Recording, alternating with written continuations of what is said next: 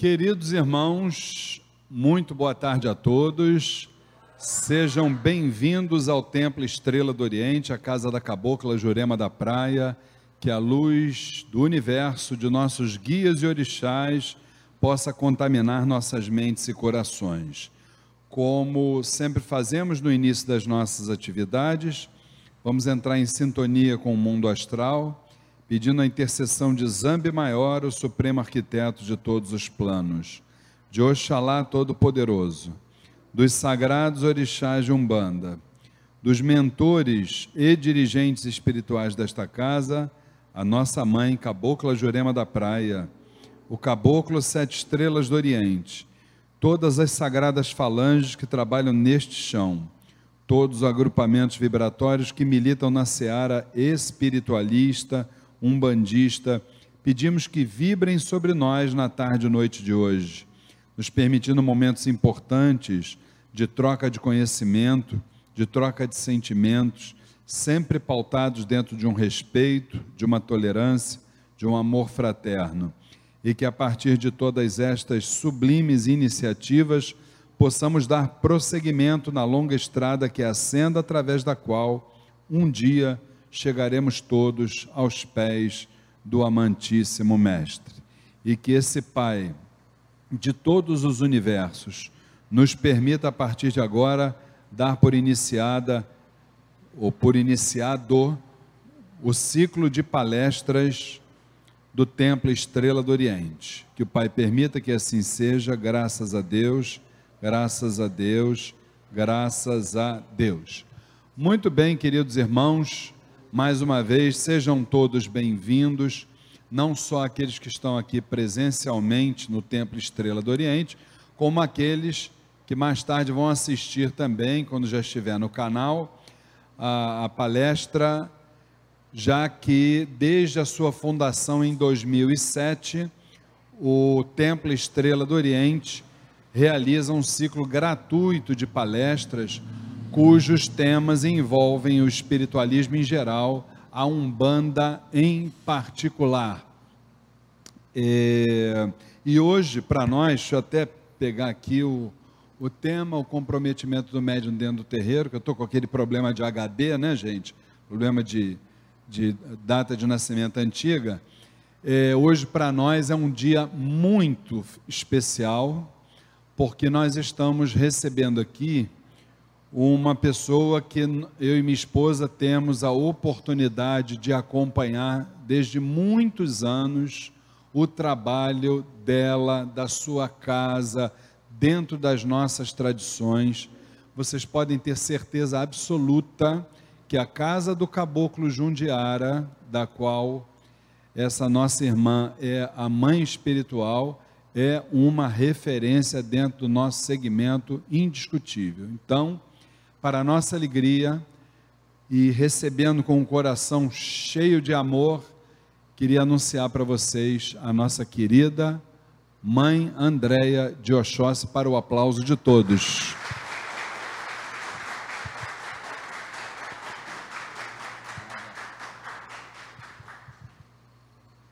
Seja bem-vinda. Obrigada, Luiz. Olha, vai ficar difícil eu ficar paradinha aqui, sabe? Eu sou muito agitada, muito agitada. É, primeiramente, eu gostaria de agradecer a presença de todos, agradecendo a Pai Luiz, a Mãe Flávia, ao Templo Esteira do Oriente. É uma grande oportunidade, não só é, para mim, quanto Andréia, Vamos fazer as apresentações, né? É, eu me chamo André Menezes, mas sou conhecido dentro, conhecida dentro da, do grupo afro, da Umbanda, do Candomblé, do esoterismo, de várias casas, como Mãe André de Oxóssi. Eu sou dirigente da, da Tendo Bandista Cabocla Jundiara há 21 anos. No último dia 19 agora, de setembro, a Casa do Caboclo Jundiara completou 21 anos. Nossa, mãe André, 21 anos é coisa beça. Não é não, gente. Parece que foi ontem que a gente estava começando a quebrar a primeira parede para construir a nossa casa. É, é uma honra muito grande estar aqui com vocês. Olha, eu vou ficar andando para lá e para cá porque eu sou muito agitada, tá, Luiz? Eu não sei, vai ficar parada, vai ficar difícil. É uma honra muito grande estar com vocês pelo seguinte: essa oportunidade de estar aqui é enorme, porque dentro do nosso culto umbandista e candomblecista é muito difícil essa tradição de palestra, de troca. No último, acho que nos últimos 30 anos, é que uma casa de umbanda começou a abrir as portas para esse tipo de trabalho. Eu sou uma pessoa que nunca gostei de trabalhar com pessoas. Olha que interessante isso. Eu, a minha formação é de psicologia, eu sou psicóloga. Trabalhei há 23 anos dentro da Fiocruz como chefe de recursos humanos, isso porque eu não queria trabalhar com pessoas. E hoje eu sou dirigente de uma casa há 21 anos. Ué, como é que mãe André queria, não queria trabalhar com pessoas e hoje é dirigente, trabalhou com pessoas numa unidade hospitalar dentro da Fiocruz, onde eu tive a oportunidade de conhecer desde a pessoa que trabalhava na faxina até um grande profissional pesquisador da Fiocruz. Ah, mãe André, você está falando isso por quê?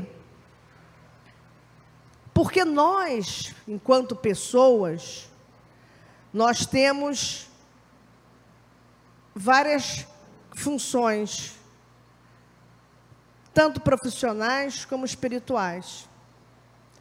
E essa é uma oportunidade grande, porque o Luiz falou assim: é um ciclo de palestras. Mãe Andréia não vai dar palestra.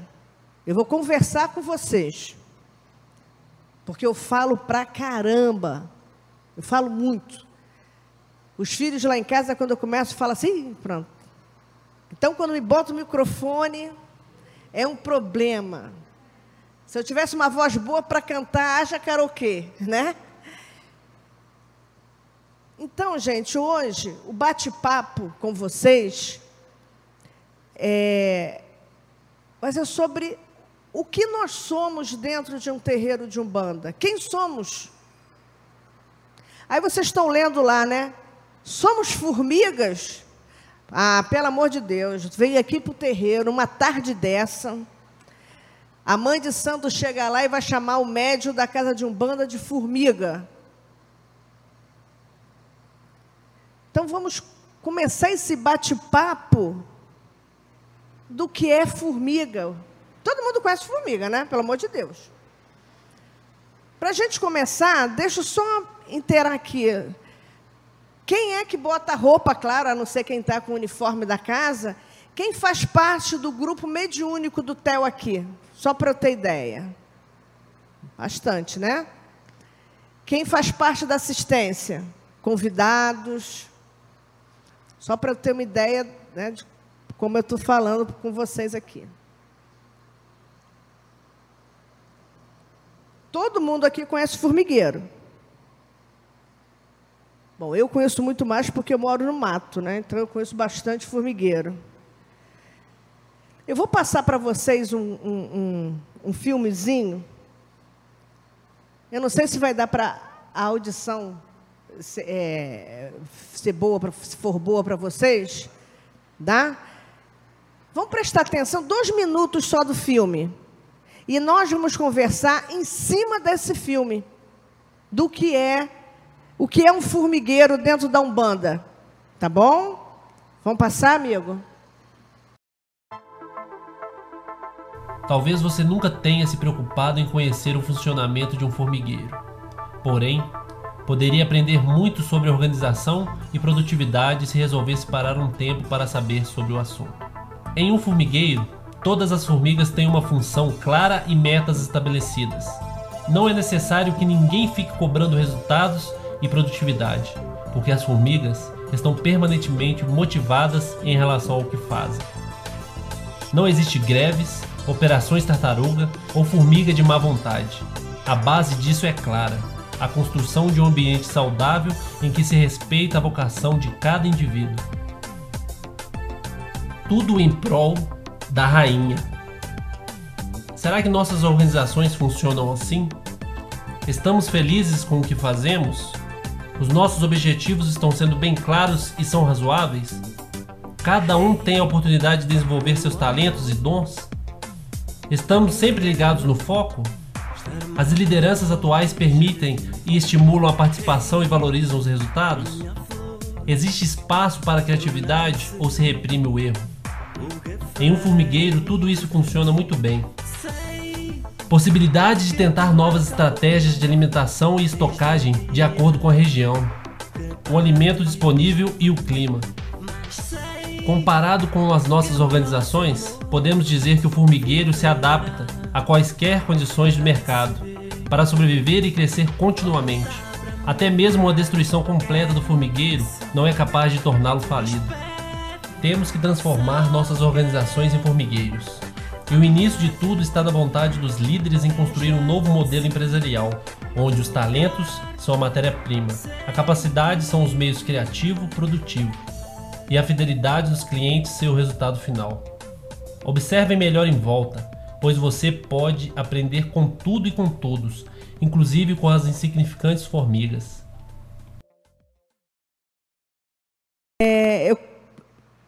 Passa, por favor, o segundo, o textozinho. Da... Isso. Eu fiz uma, uma, um paralelo entre o slide o filmezinho, para quem não conseguiu ouvir bem, porque é bem, é bem ruim mesmo a,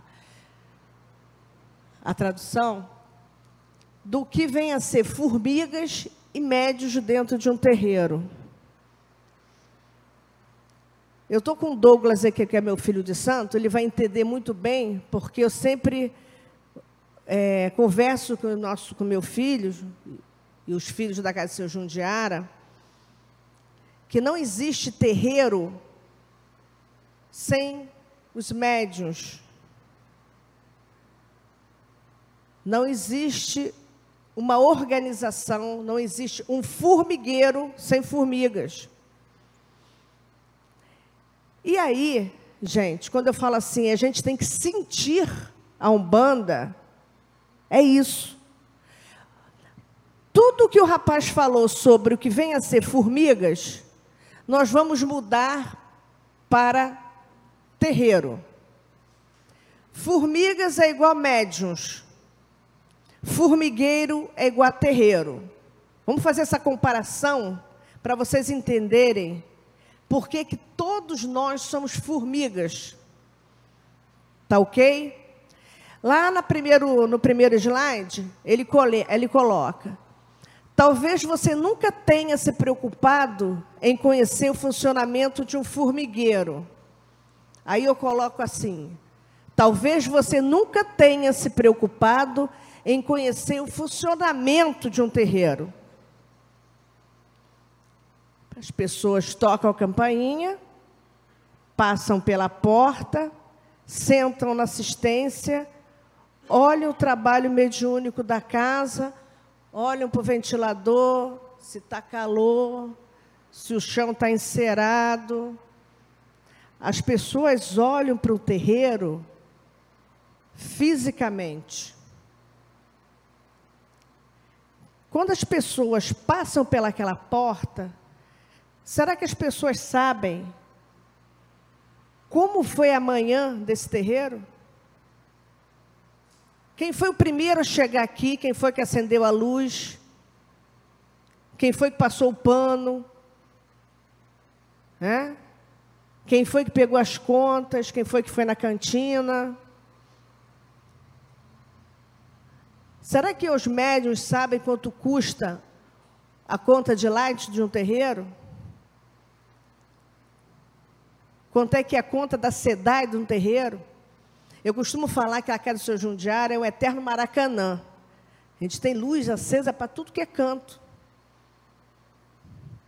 Porque as pessoas que sentam aí não têm noção como funciona um terreiro. Porque as pessoas acham que o terreiro só funciona naquela hora. A sessão começa às 17 horas. Aí ele chega às 16, o pessoal chega, bota a roupa. Ele, a visão de muitos são, é essa visão. Que a pessoa chega, né? Como o irmão passou com cabide, chega ali, bota a roupa e vem para cá. Não é ou não deveria ser assim. É? Um terreiro, olha lá quando eu falei, o terreiro é um formigueiro. Todo mundo vê o formigueiro em cima, né? Aquele buraco, cheio de terrinhas em volta. Ah, aqui é um formigueiro. Ah, dá licença. Ih, quem é que nunca fez isso num formigueiro? Vocês só olharam o formigueiro em cima. Mas a estrutura do formigueiro é imensa. Né? É igual um terreiro. Terreiro não é só isso aqui. O terreiro tem o antes, o durante e o depois. E nos outros dias também, que o dia que o terreiro não funciona, o dia que o tel não funciona, espiritualmente os nossos mentores estão aqui, mas fisicamente os filhos, a parte administrativa também trabalha. Principalmente o corpo mediúnico de dirigentes. Trabalham com isso aqui, ó, a beça. Né?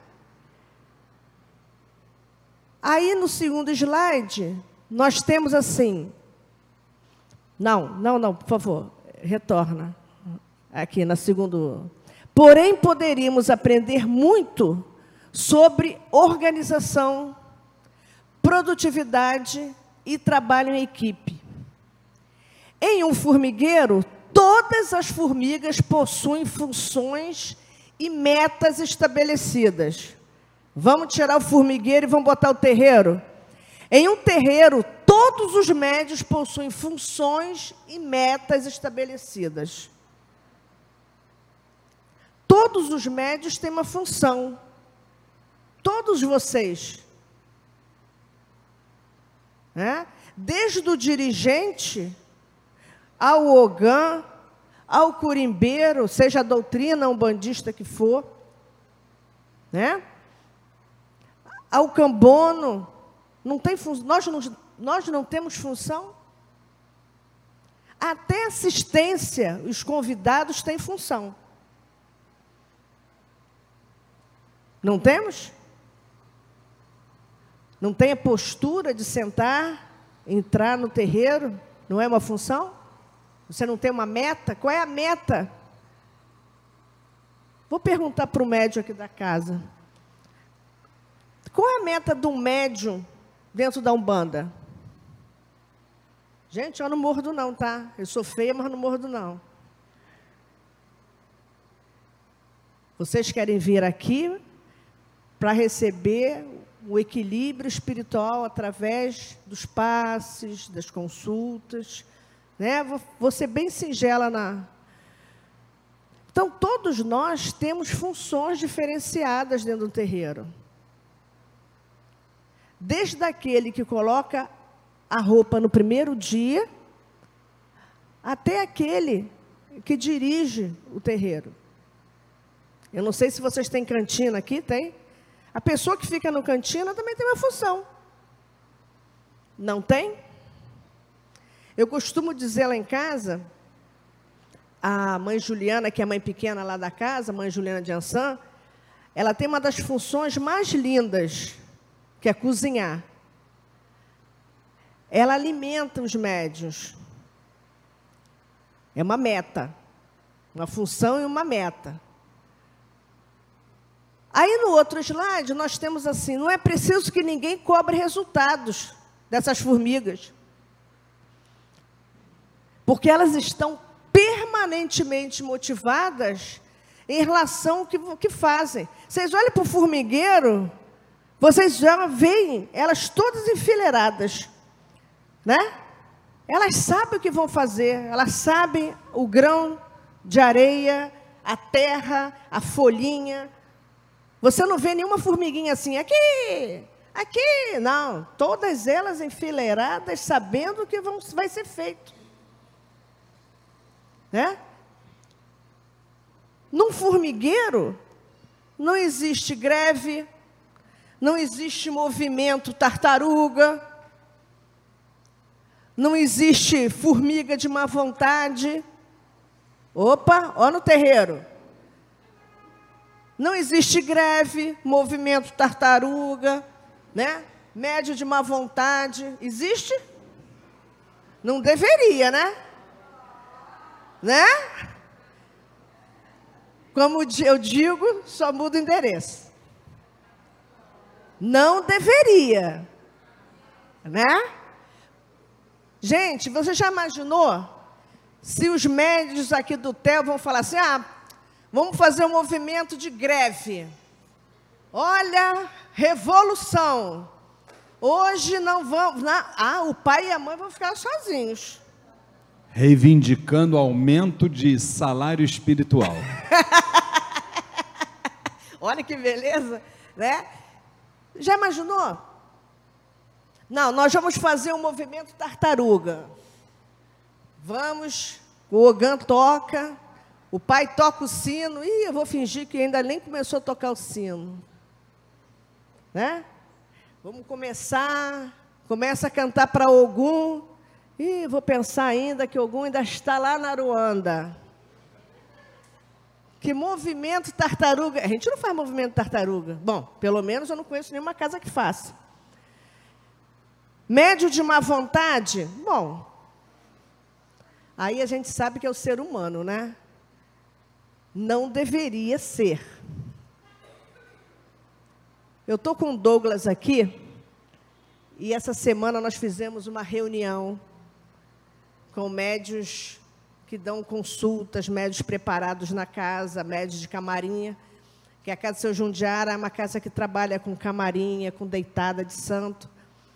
Nós só, nós não fazemos é a sacralização de animais, mas nós trabalhamos com, com, com essas obrigações.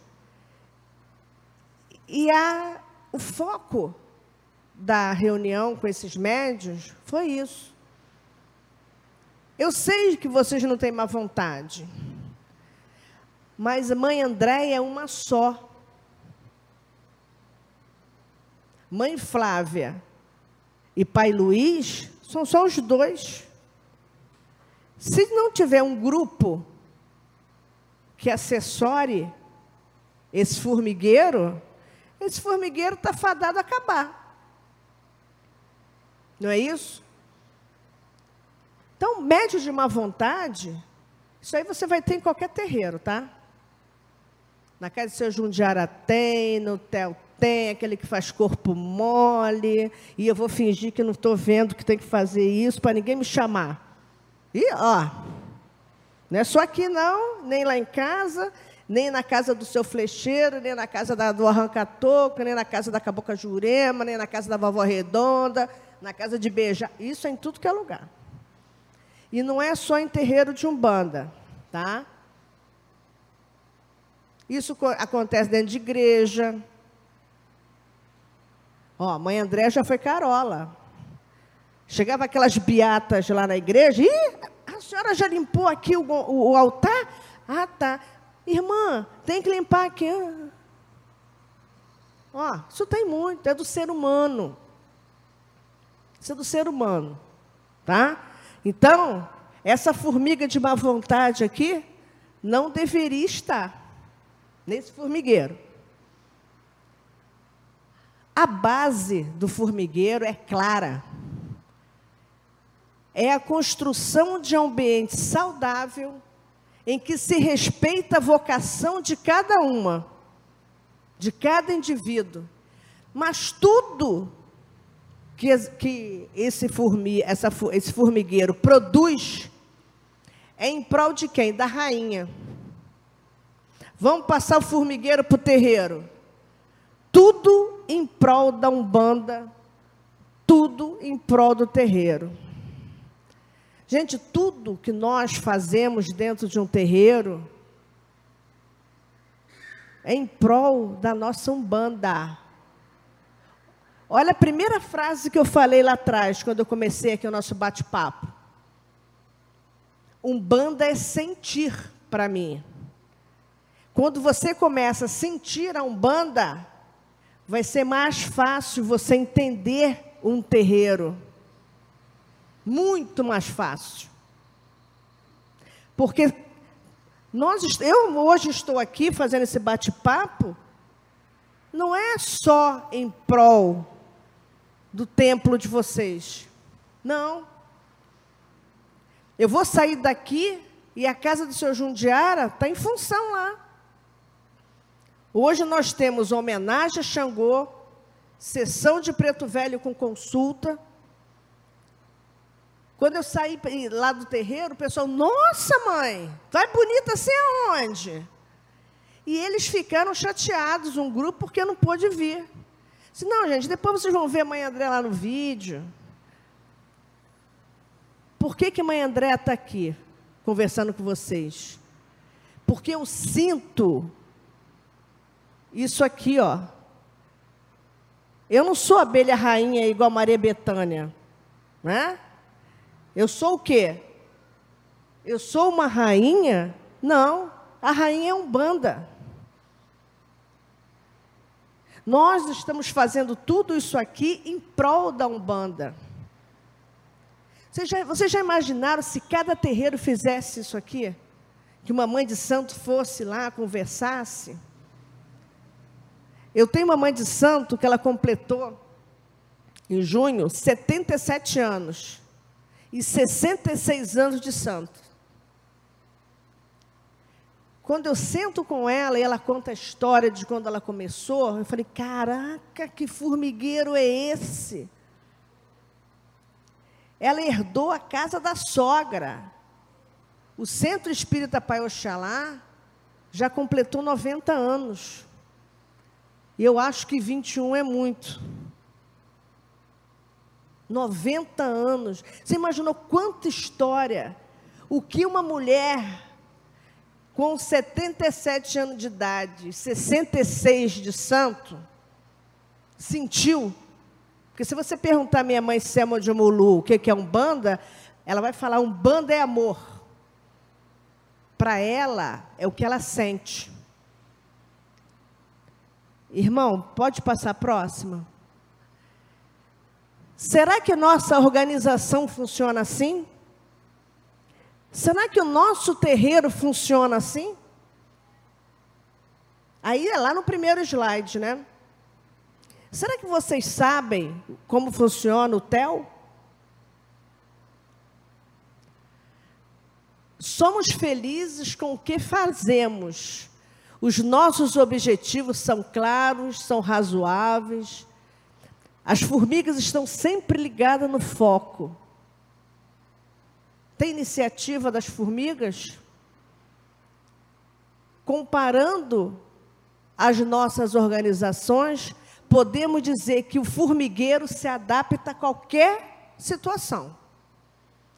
Se você olhar um formigueiro Chegar ali perto do formigueiro e chutar a areia, tapar o buraco. Quem é que não fez isso, gente? Todo mundo já fez isso. Ô formiga! Né? Você pode jogar água fervendo, pode ser o que for. Formigueiro não é isso aqui. É toda uma estrutura abaixo daquele buraco. Ela vai se adaptar. Você vai jogar aquelas areias, tudo, aquela areia, tudo ali para cima do buraco.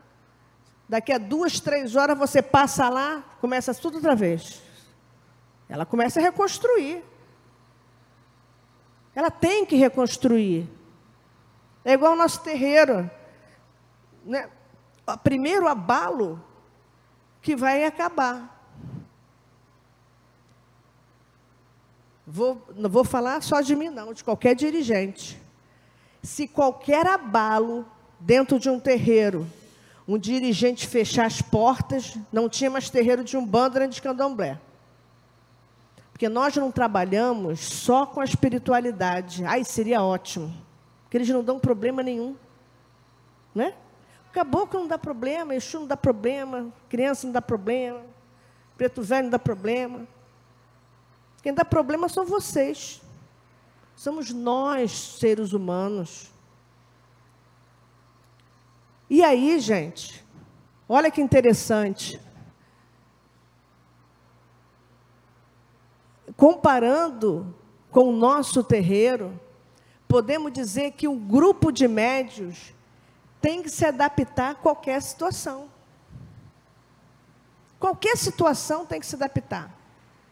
Se chove, se o pai de santo está doente, se o Ogã não pôde, quebrou a mão, se o Ogã faltou, se na casa não tem Ogã, se faltou luz, se está passando uma situação financeira que nós precisamos fazer um bingo.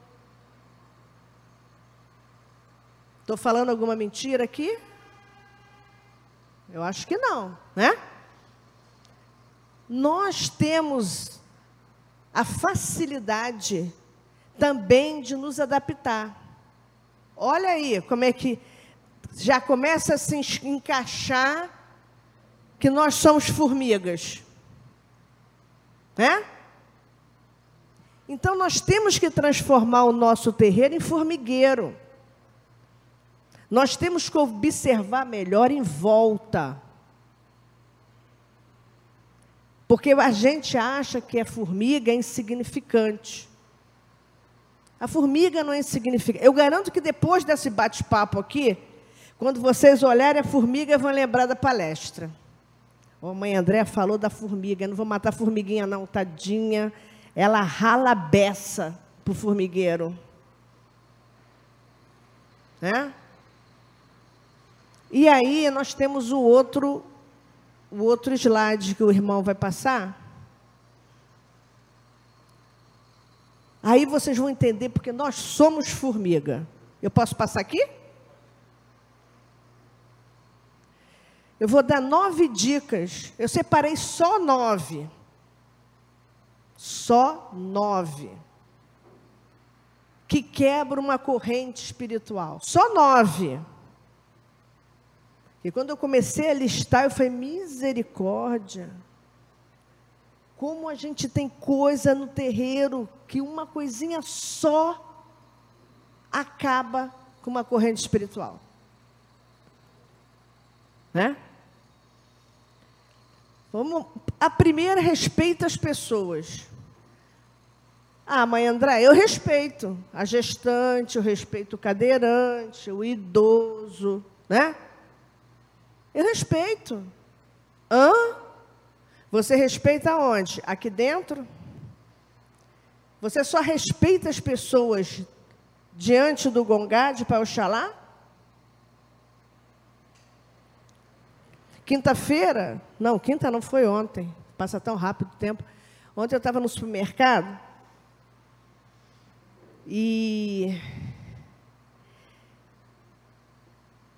o carrinho de supermercado lotado de compras né, para a cantina. Porque a formiga aqui faz compra para a cantina. Quando uma outra pessoa não pode, a formiga vai fazer compra na cantina. Em prol do formigueiro da casa do seu Jundiara. Estou com meu carrinho de compras. Na frente, uma senhora com outro carrinho de compras lotado. E a gente naquela loucura do zap, né, para passar o tempo, falando com todo mundo lá. A senhora chega para mim e fala assim: agora a senhora vê. Eu estou aqui esse tempo todo, esse outro carrinho aqui na minha frente lotado, e vem a mulher agora com mais dois carrinhos e coloca aqui na minha frente. A senhora não acha isso um absurdo? Eu falei, eu acho, né? Mas Aí eu olhei assim e falei, gente, aí eu, plim, que formigueiro é esse que nós estamos vivendo? Aí, a pessoa olha lá o Jornal Nacional, né? Na hora que o, William Bonner antes da boa noite, todo mundo quer ver aquelas novidades todas. Olha que absurdo! Essa corrupção, é dinheiro na cueca, é não sei o quê. Opa, mas foi lá e botou o carrinho lá na frente. Isso não é uma corrupção? Isso é respeito às pessoas? Aí você bota o carrinho lá na frente, bota o chinelo lá, né? Como a pessoa bota lá na, feira do, na fila do banco. Senta aqui, meu filho, para guardar meu lugar, que eu vou lá não sei aonde. Aí depois vai lá no TEL bater cabeça. Olha, gente, eu acho isso absurdo. Ah, mas olha só, tem muita vaga aí. Mas aqui tem uma vaga de idoso no, na, no, no estacionamento. Aí eu vou botar a vaga aqui. E ninguém vai ver. Eu vou lá e vou botar o carro na vaga do idoso. Gente, pelo amor de Deus. Aí depois vai lá falar com seu sete flecha, com a vovó Catarina, com a maior cara lavada. Ah, mas eu respeito as pessoas. Aí eu volto a palavrinha mágica. Você sente a Umbanda? Porque quando você sente a Umbanda, você não vai fazer isso aqui não. Né? Quando você sente a Umbanda, eu sempre digo, aprenda a ouvir com atenção. O Chico, para mim, é, é um. Nossa, eu fico até arrepiada, não tem definição de Chico Xavier. Uma frase dele fantástica para essa dica. Quem fala menos, ouve melhor e quem ouve melhor, aprende mais. Temos que aprender a falar menos. Porque quando a gente fala muito, há uma, uma, uma confusão que você daqui a pouco se perde, não sabe o que, que falou. Ah, mas eu não falei isso não, mãe Andréia. Eu falei? Não. Eu nem ouvi. Isso acontece no nosso formigueiro. A gente fala muito e não ouve o outro. Porque nós somos seres humanos. Então nós temos que ter muito cuidado com isso. Vamos ouvir mais o irmão. Vamos evitar julgamento e ações precipitadas. Sabe aquela Aquela coisinha assim. Ó, mas os três estão virados para cá? Não, foi você. Não, ó, tá vendo? Fulano. Ó, fulano. A gente faz isso o tempo todo. O tempo todo. A gente julga o outro logo de primeira. Mas por quê? Porque você não ouviu, você não observou, esse formigueiro. Ah, eu cheguei aqui, pô, o cara chegou ali, sentou na minha frente. Ah, porque ele é isso, porque ele é aquilo, porque ele é aquilo. Aí quando você, às vezes, a pessoa levanta, a pessoa está com uma dor, né? Está com uma perna quebrada, está recém-operado, mas você já julgou, você já jogou pedra na cruz, né?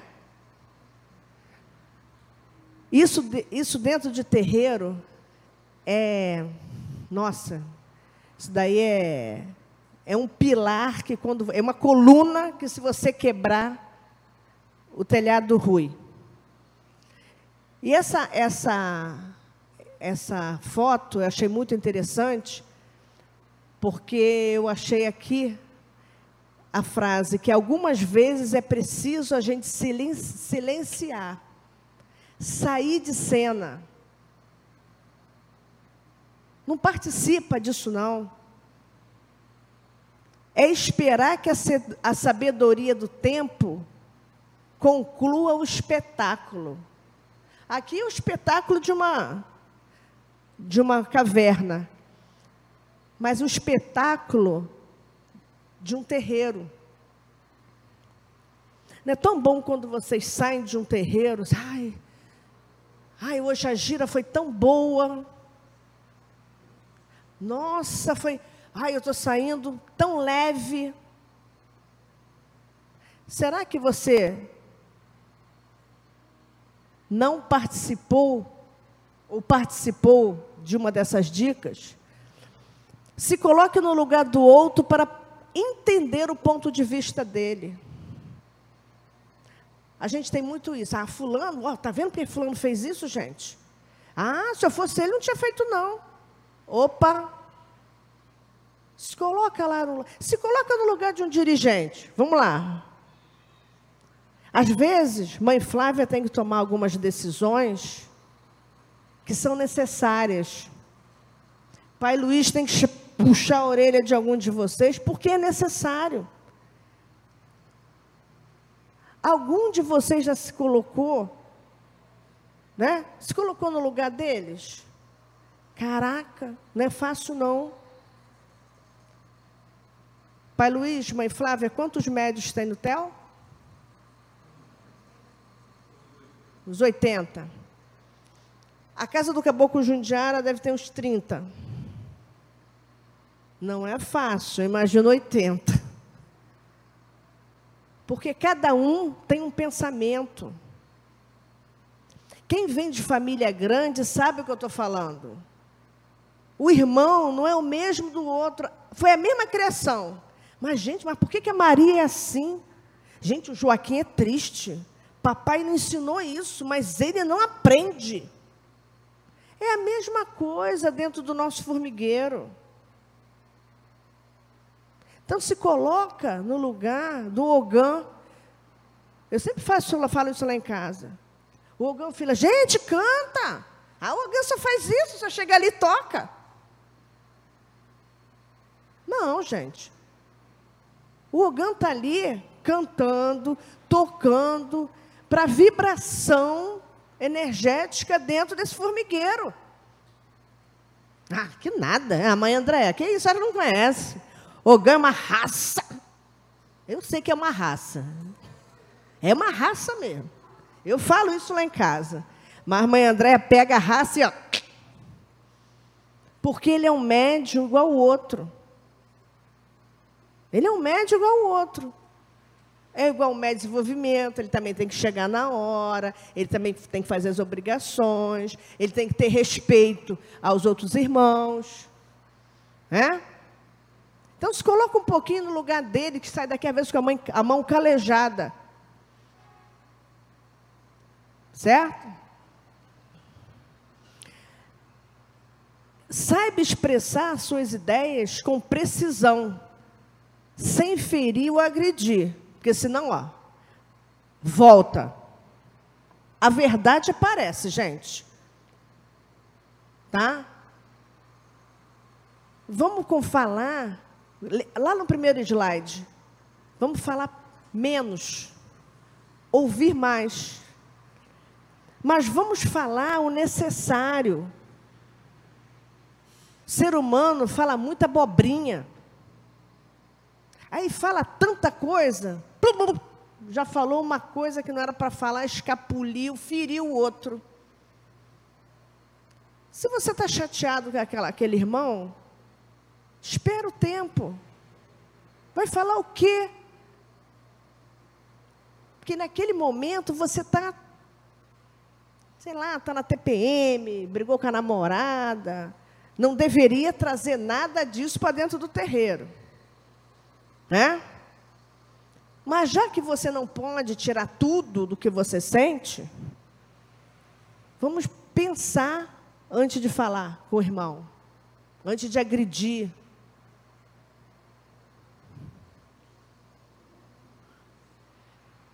E essa daqui não existe em terreiro nenhum. Isso aqui não existe. Não faça fofoca. E ó, tá vendo? Ó? A fulana chegou essa hora. Sabe por que ela chegou essa hora? Ah, a primeira ficou em casa, foi ver a sessão da tarde.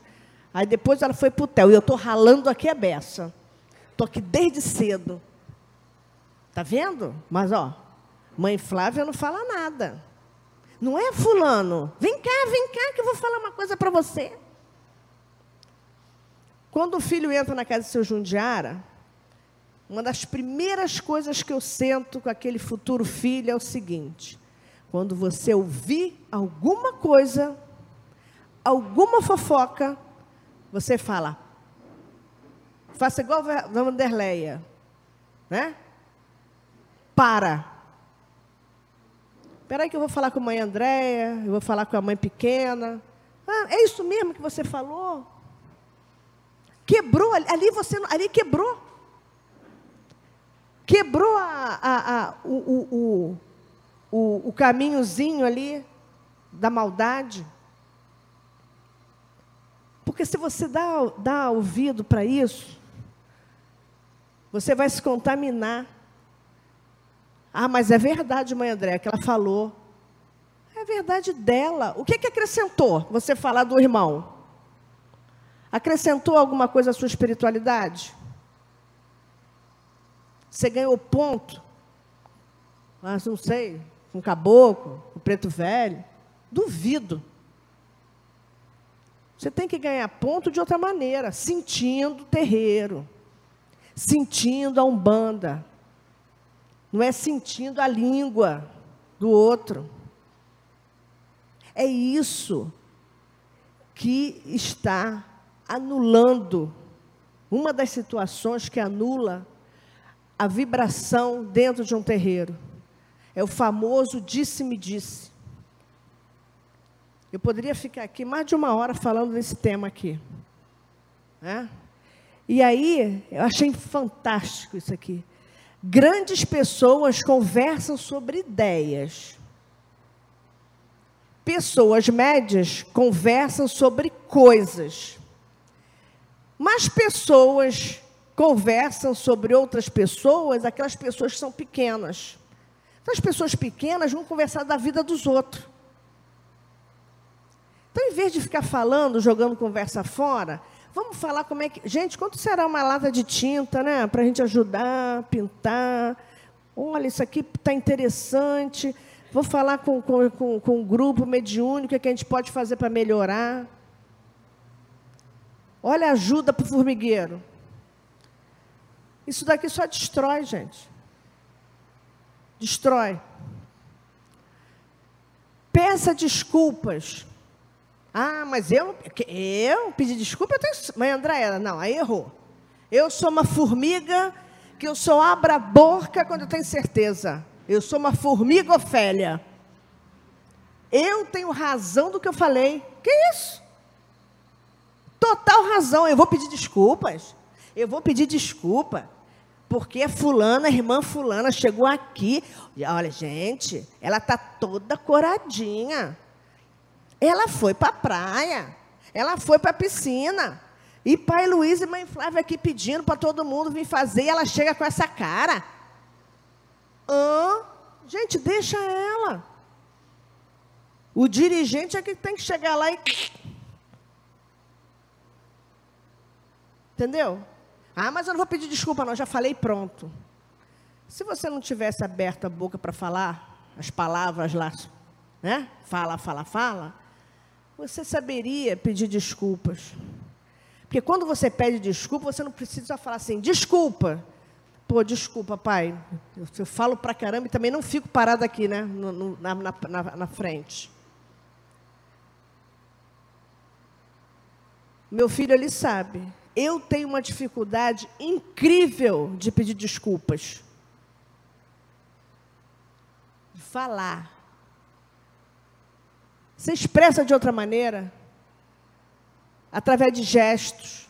Não é só de palavra, não. Que palavra a gente está acostumado a falar? Desculpa. Né? Você encosta com o outro no, no, no ponto de ônibus. Pá, ah, desculpa. Tropeçou, bateu no outro, desculpa. Deu uma fechada no, no, no, no trânsito, desculpa. Já é automático você pedir desculpa. Então, quando eu falo que eu não peço desculpas, eles já sabem. Pois eu chego ali, pô, gente, cadê aquele café gostoso? Ó, oh, mãe André está com vontade de tomar um cafezinho. Aí chega ali, daqui a pouco, tô... gente, a gente podia fazer uma coisa aqui. Aí vou, quando vejo, já estou abraçando. Estou mentindo, Douglas? Não adianta a gente falar desculpa da boca para fora. Porque isso é automático. Até chegar na frente de um caboclo, ah, diz caboclo, desculpa, mas não, eu não fiz aquilo, ah, realmente. Já falou. Aí você fala, já viu como é que as pessoas falam com os guias? Ah, caboclo, ah, desculpa, não sei o quê. Não, não. Não, caboclo, olha, desculpa, não. Eu sou uma pessoa muito pegajosa, né? Então, estou falando com o caboclo, ai, caboclo, sabe? Só falta beijar o caboclo. É o meu jeito de pedir desculpas. A gente fala demais. Né? Nunca peça desculpa quando seu coração não está verdadeiramente sentindo aquilo. Aí eu vou pedir desculpa, se eu não pedir desculpa, o vai falar que eu sou encrenqueira. Não, gente. Peça desculpas com sentimento. Você sente aquilo. Mãe André, a senhora está falando tanta coisa, será que a senhora faz isso? Faço não, hein? Eu só vou pedir desculpa e vou agir com gesto, tudo isso, tá? Se eu sentir. Tem filho na minha casa que eu chego e falo assim: não adianta que eu não vou pedir desculpa, não. Está errado, está errado mesmo. E eu estou chateada. E lá em casa todo mundo sabe que eu estou chateada que meu, minha sobrancelha sobe. Né? Aí as pessoas falam assim, ó, oh, mãe André está com a sobrancelha lá em cima hoje, hein? Então eles já sabem, né? Olha o meu gesto, não estou bem, né? Já chego assim, ih, eu sinto aquilo, gente. Eu não vou chegar lá, botar uma roupa, oi, saravá umbanda, umbanda, saravá, vou lá. Que isso?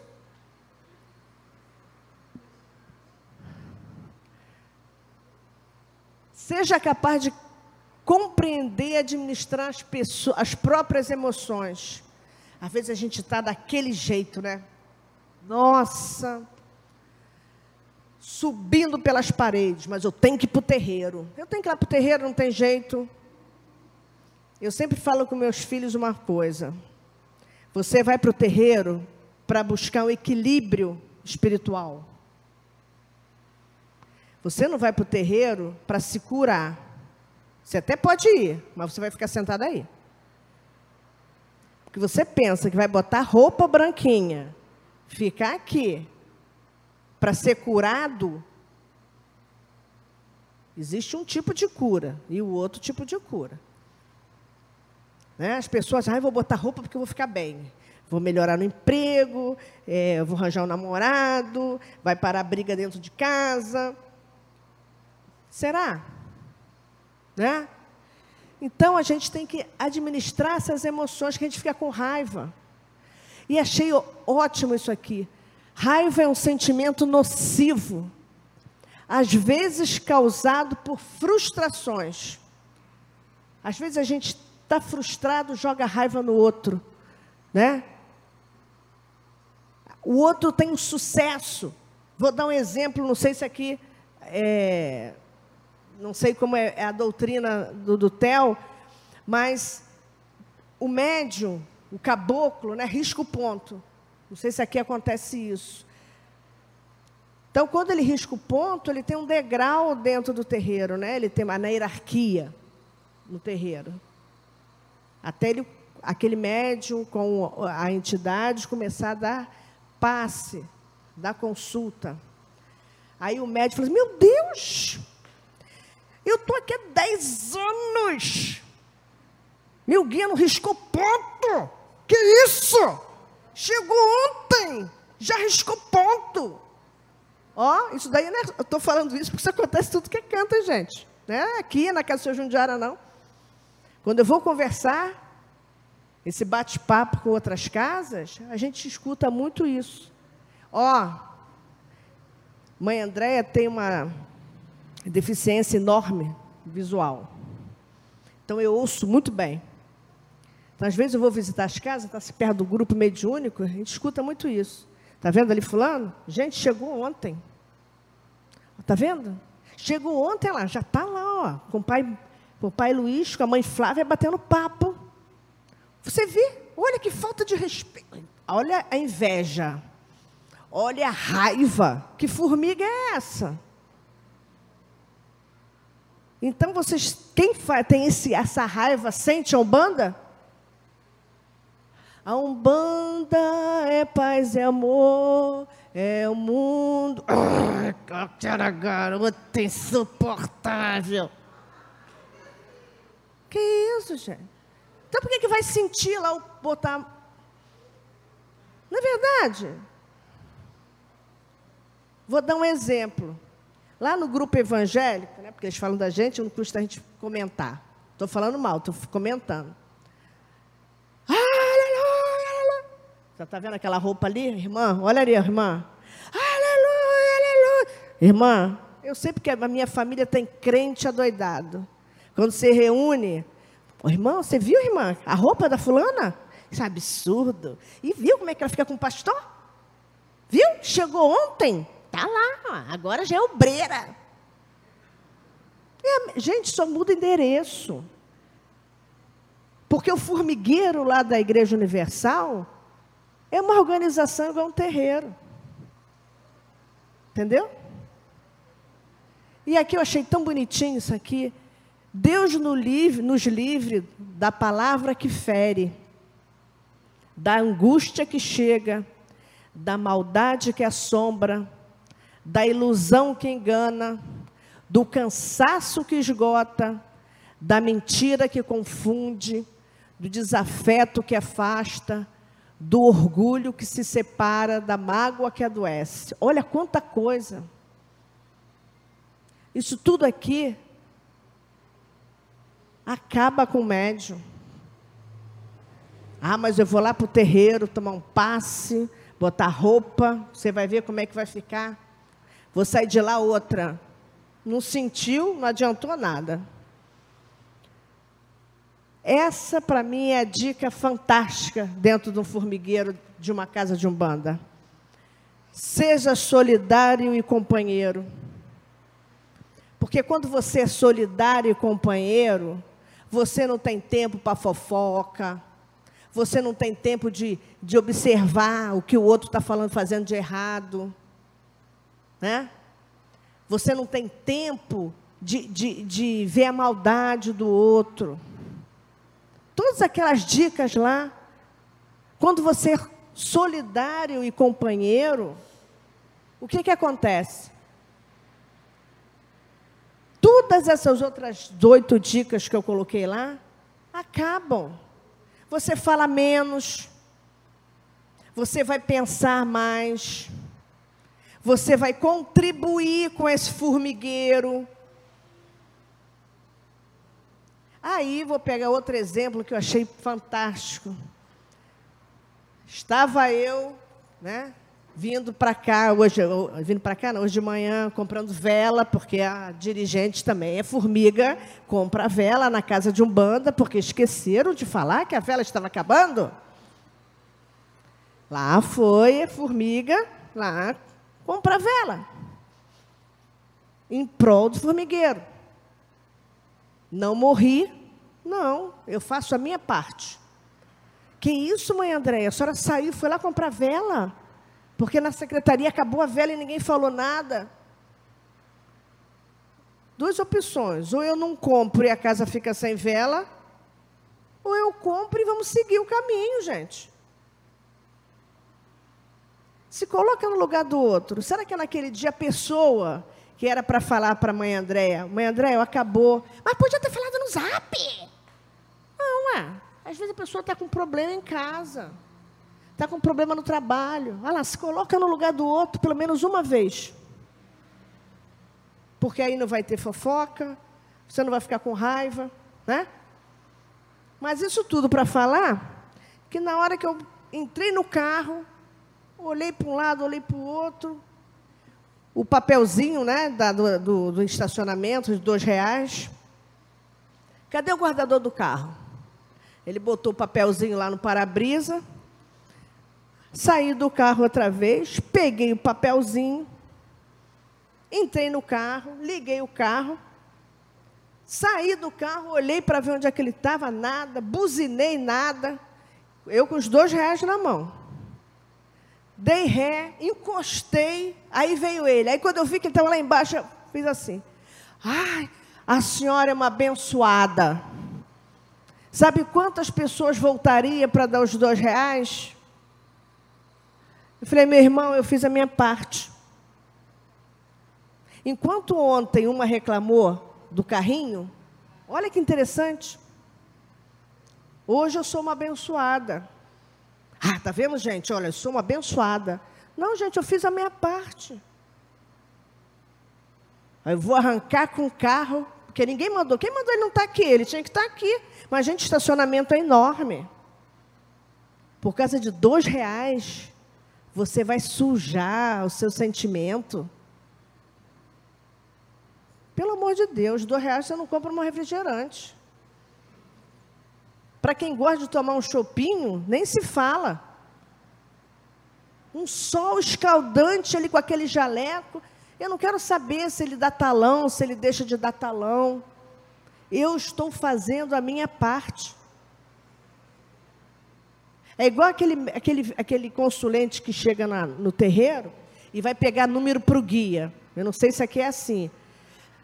Ah, eu, olha aqui, eu vou pegar o número para a vovó. Vamos botar aqui, vovó Joana. Mas eu cheguei na frente, gente. Eu estava ali na fila. Eu estava aqui um tempão. Vocês passaram na minha frente. Gente, pelo amor de Deus. Brigar por um número, uma ficha. E essa pessoa, às vezes, é a última pessoa a sair. Entendeu? Então, gente, essas são, os, são as nove dicas para vocês. Eu poderia ficar falando aqui o dia inteiro para vocês. Porque, primeiro, porque eu gosto de falar. Segundo, porque a gente tem uma gama de coisas para falar do nosso formigueiro. Então, por favor, cada um volte para sua casa. Quando olhar a formiga na rua, pensa na, no bate-papo. Não pense em mim não, porque eu sou muito feia. Mas pensa-se no bate-papo e o que é um formigueiro, o que é uma casa de umbanda. Tá bom? Obrigada. Maravilha, mãe André de Oxóssi. Meus irmãos, nós vamos rapidamente fazer aqui um, um intervalozinho. Daqui a 10 minutinhos a gente está de volta aí. Vamos preparar umas perguntas aqui para a mãe Andréia e vamos continuar esse bate-papo que está muito legal, tá bom? Até já. Já? Bem, pessoal, então voltando aqui para o segundo tempo é, da nossa palestra, o comportamento do médium no terreiro de Umbanda, e isso está sendo para nós é, muito importante, porque a gente enxerga, obviamente, que os desafios são praticamente os mesmos, né? E a gente fica brincando aqui com a mãe Andréia, dizendo que só muda o endereço, né? É, alguém já tem alguma pergunta pronta aqui para a mãe Andréia? ou não? Todo mundo com vergonha? Pode perguntar, gente. Tem eu problema. não mordo, não. Eu vou perguntar. Então, enquanto o pessoal vai criando, vai criando coragem, eu vou perguntar, mãe, é, existe, existem alguns, alguns irmãos sabem que em função do nosso trabalho no Mirua e também pelos anos que a gente tem aí de terreiro, nós tivemos a grata satisfação de conhecer muitos dirigentes espirituais, o que somou bastante para o nosso aprendizado. Alguns desses nossos irmãos, eh, eles chegaram a um ponto, e eu quero incluir nesse rol também, o meu saudoso pai espiritual, que Deus o tenha, que o que, que acontece? Uma, uma realidade é quando o terreiro ele trabalha exclusivamente com o atendimento espiritual. E isso nós temos exemplos, por exemplo, de, de casas que se reúnem com um grupo de médios, meia dúzia de médios, que já conhecem muitos anos, e fazem um atendimento, e a questão da doutrinação mediúnica, isso fica relegado a segundo plano ou simplesmente não existe. Mas não existe por quê? Porque esses dirigentes, eles, eles trabalharam tantos anos nisso, e eles chegaram a um ponto, isso é a opinião deles, não é a minha nesse momento, né? A opinião deles. Chegaram a um ponto que eles não tinham mais condição, muitas vezes, ou, ou a paciência deles se esgotou com, na relação humana, porque a espiritualidade diz para nós o seguinte: que doutrinar é um ato de amor para com seus semelhantes. Como é que a senhora vê isso? Eu conheço, por exemplo, um terreiro de Umbanda que o dirigente teve um, um dos problemas que a senhora apontou aí na, nos slides, e ele simplesmente mandou os médios para o departamento pessoal e deu demissão por justa causa, entendeu como negócio? E passou a trabalhar com dois ou três e ninguém mais entrava na casa lá, entendeu? Como é que a senhora vê essa relação, essa, essa questão de ter que doutrinar? Isso é o principal desafio realmente? Olha, Luiz, isso daí daria um, uma outra palestra, né? Porque quando eu falei para vocês que nós temos que sentir a Umbanda, a nossa cultura, educação familiar de pai e mãe, foi assim: homem não chora. Você tem sempre razão. Nós sempre trabalhamos com a razão, não com o sentimento. Por que, que eu falo isso? Porque muitas casas, é, claro que a nossa seara é umbanda, muitas casas é, antigas não tiveram, por isso que eu falei de 30 anos para cá, essa cultura de fazer palestra, seminário, congresso de umbanda, gente, isso não existia. Então as pessoas era assim, pão, pão, queijo, queijo. Olha, você entrou na casa, é assim, você bota a roupa, tem que ser assim, assim. Olha, tem, a regra é clara. Igual lá o. O Arnaldo. O Arnaldo César Coelho. A regra é clara. Você tem que ler de, de acordo com cartilha. Você sabe que existe muitas casas que você tem uma cartilha fechada. São é, é, a doutrina é se você tem que seguir aquela cartilha. Você não seguiu, fora.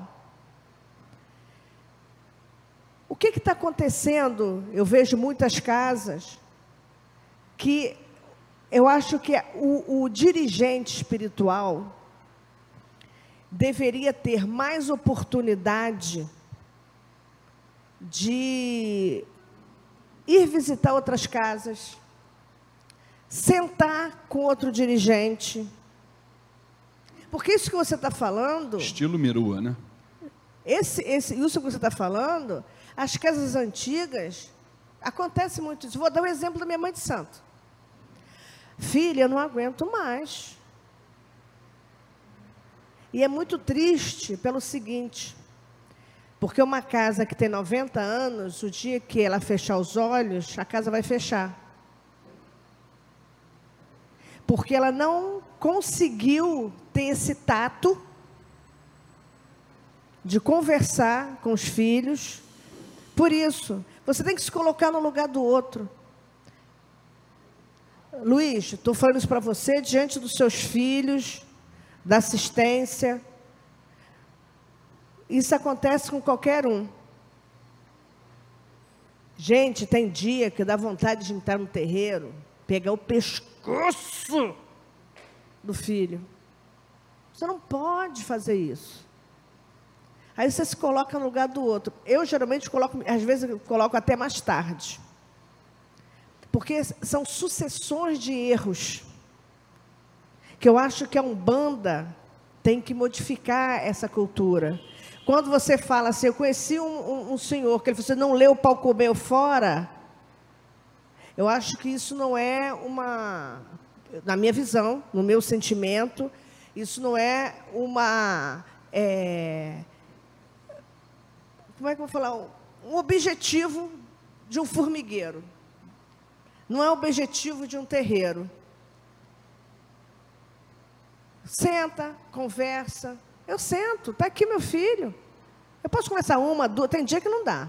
Mas eu dei a primeira oportunidade, eu dei a segunda oportunidade, eu converso mais uma vez. Agora, fechar a casa do seu Jundiara. Sabe por quê? Porque quando a Casa Seu Jundiara foi, foi inaugurada em 19 de setembro de 98, em 2002, todos os médios foram embora da Casa Seu Jundiara. Porque a gente, quando abre um terreiro, a gente abre com uma doutrina. Eu era muito nova. Eu tinha só 29 anos, eu acho, se não me engano, por aí. De idade. De idade. Acho que 30, 29, 30 anos. Você está naquela euforia, vai ter que ser assim. Quando chegam as pessoas, cada um tem um pensamento diferente. E aí, eu sempre digo o seguinte: o pai de santo da casa do seu Jundiara é seu Jundiara. Porque na Umbanda, o guia-chefe, que é o doutrinador, o guia-chefe, por isso que ele é guia-chefe.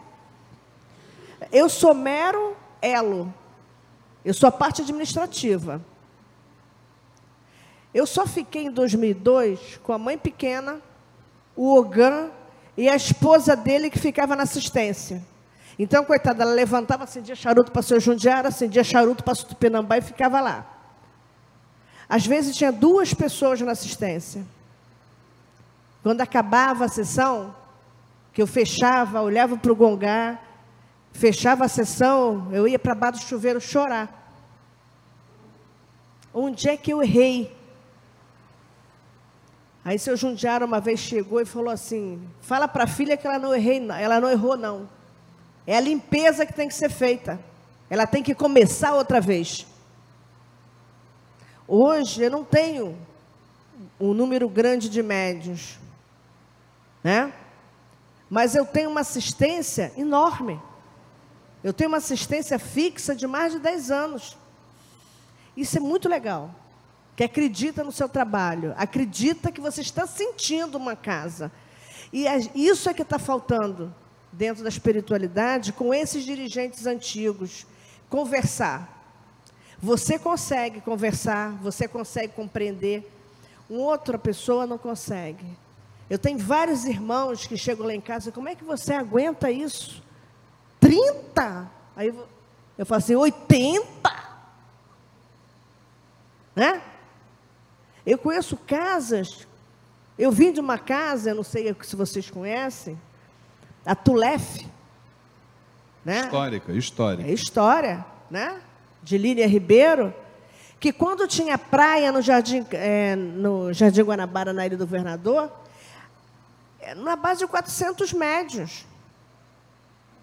Mas lá se trabalhava segunda, quarta, sexta, primeiro e terceiro sábado. Então tinha um grupo que ia no sábado, tinha um grupo que ia na sexta. Quando se encontrava, todo mundo se reunia, era uma doideira. E eu falava assim, gente, como é que pode administrar isso? Será que o dirigente conhece todo mundo? Porque tem uma coisa: quando o filho de santo passa pela porta, eu já sei como é que ele está. Porque não adianta a gente ter quantidade sem qualidade, porque aí perdeu. E aí que entra essa, essa resposta. As pessoas estão perdendo esse feeling. As pessoas é, é, é, tem muita coisa do tem que ser como eu quero. Não é como eu quero, é como eles querem. Não sei se eu respondi a sua pergunta. Não, com certeza. Perguntas para a mãe André, quem tiver, só levanta a mão. Gente, pode perguntar. É, não, com certeza. Eu, tô, eu passo por esse problema toda segunda-feira, peço perguntas do povo, não, pessoal está é assim com vergonha. A minha sorte é que o WhatsApp aí está é, bombando e mandando perguntas para gente. Mãe, vamos, vamos aí, tá continuar. Tá quer perguntar? Tem? Opa, vamos lá. Fala, Cezinha, você salvou a pele da assistência, hein? Eu não sei se era bem uma pergunta, o um questionamento, como, se, como, como é que isso vai finalizar ou se apresentar. É, como nós somos levados a pensar e raciocinar dentro da Umbanda o tempo todo. É, a Umbanda está comigo, a Umbanda sou eu, a Umbanda é meu caminho, e assim vou, assim vou seguindo meu caminho. Dentro dessa ótica do respeito, é primeiro pilar de toda essa história é o respeito, e, mas infelizmente, como a senhora mesmo referenciou, são várias cabeças, várias cabeças são vários pensamentos. E isso cria um, um vespeiro, na verdade. Às vezes não é nem formigueiro, veja, às vezes como um vespeiro. Mas como lidar? Eu tenho uma dúvida, às vezes, muito grande, porque por, existem situações que ocorre a famosa rádio cipó, né? eu conheci como rádio cipó. Pô, fulaninho, você viu que aconteceu aquilo? É, hoje, dentro da minha postura, dentro daquilo que eu acredito, a, eu tenho receio, às vezes, em falar para o irmão, cara, olha o que você está falando, olha, pensa bem, olha onde você está, olha o terreno que você está pisando. Quando eu digo terreno, é, eu me refiro realmente ao terreiro. Você está com o teu pé numa terra sagrada, pensa na, na conexão que você está fazendo, nessa desconexão que você está realizando nesse momento. E eu fico também na dúvida se eu me, re, me retraio. Me retraio, quando eu digo me retrair, é me recolher, me afastar. Eu não vou me conectar a isso, eu não vou entrar nessa vibração. Eu não estou aqui para isso. E aí cria-se um dilema, porque, pô, será que eu estou sendo egoísta? Ao ponto de, não, eu vou cuidar de mim. Não é bem, a minha, a minha ótica não é essa. É, é, é, eu faço parte de um grupo, de um anel, e esse anel, ele anda o tempo todo, e eu sou parte dele, e ele sou eu, e eu sou ele. Então, eu não... Eu não é uma corrente, é um Exatamente. Eu não é um vejo elo. me olhando do lado de fora, me vejo inserido dentro dela. Então, eu fico com essa, essa, essa dúvida sobre essa esse posicionamento de egoísmo. Eu, não, eu, não, eu, não, eu fico realmente assim, pô, se eu sair e deixar o cara falando, eu não me conecto a isso. Por outro lado, eu gostaria que ele, cara, olha para cima, olha aqui, ó. Que é que eu faço? Uma boa pergunta. E uma das, das dicas que foi que eu coloquei aqui para vocês e eu, desde a primeira fala, você primeiro tem que sentir isso.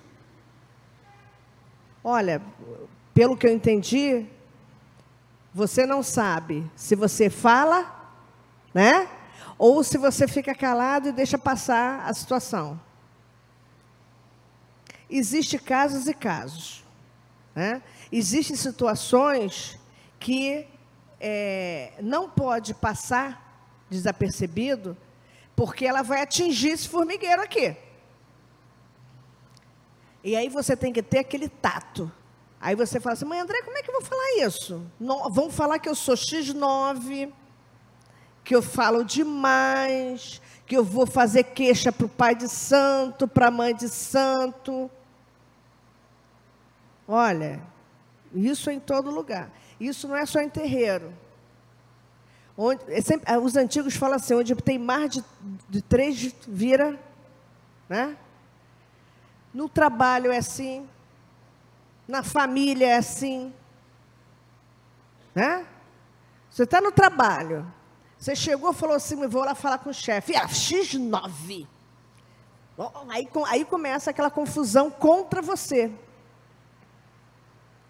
O que, que acontece dentro de um terreiro? Qual é o seu nome mesmo? César, desculpa. O que, que acontece dentro do terreiro? Você vai tentar filtrar isso. Você vai chegar perto de uma pessoa do, do, do corpo mediúnico que tem esse pensamento seu de não falar achando que é X9 ou é fofoca, e você vai comentar. O que você acha? Você chega para o Pai Luiz, chega para a Mãe Flávia, eu não sei como é a hierarquia, abaixo deles, porque também tudo vai para o Pai de Santo. Quinta-feira tinha uma reunião lá em casa disso. Gente, pelo amor de Deus, eu peguei a cúpula espiritual abaixo do pai Carlos, né, que é o pai pequeno, da mãe pequena. Falei assim: vocês têm que me ajudar. Mãe Andréia, olha, esse negócio aqui vai quebrar. Pai, é melhor a gente cortar. Gente, você não está vendo que vai quebrar? Qual é a sua iniciativa para ir lá consertar? Estou falando você não, estou falando assim do geral, tá? Porque tudo vai para o pai e a mãe, a mãe Flávia vai lá para o pai Luiz. Quantas vezes, gente, mas que bobagem, isso não podia ter sido resolvido lá atrás. Então, assim, na minha visão, abaixo deles, né, tem a outra hierarquia, não sei como vocês trabalham aqui, conversa. Chega para a pessoa e fala assim: Eu estou sentindo isso. Quando a gente abre o coração, a gente não tem medo de errar. Quando você faz em prol do formigueiro, sabe por quê? Você não está fazendo para ele, você não está fazendo para a mãe, você não está fazendo para o outro irmão, você está fazendo para essa cúpula espiritual aqui.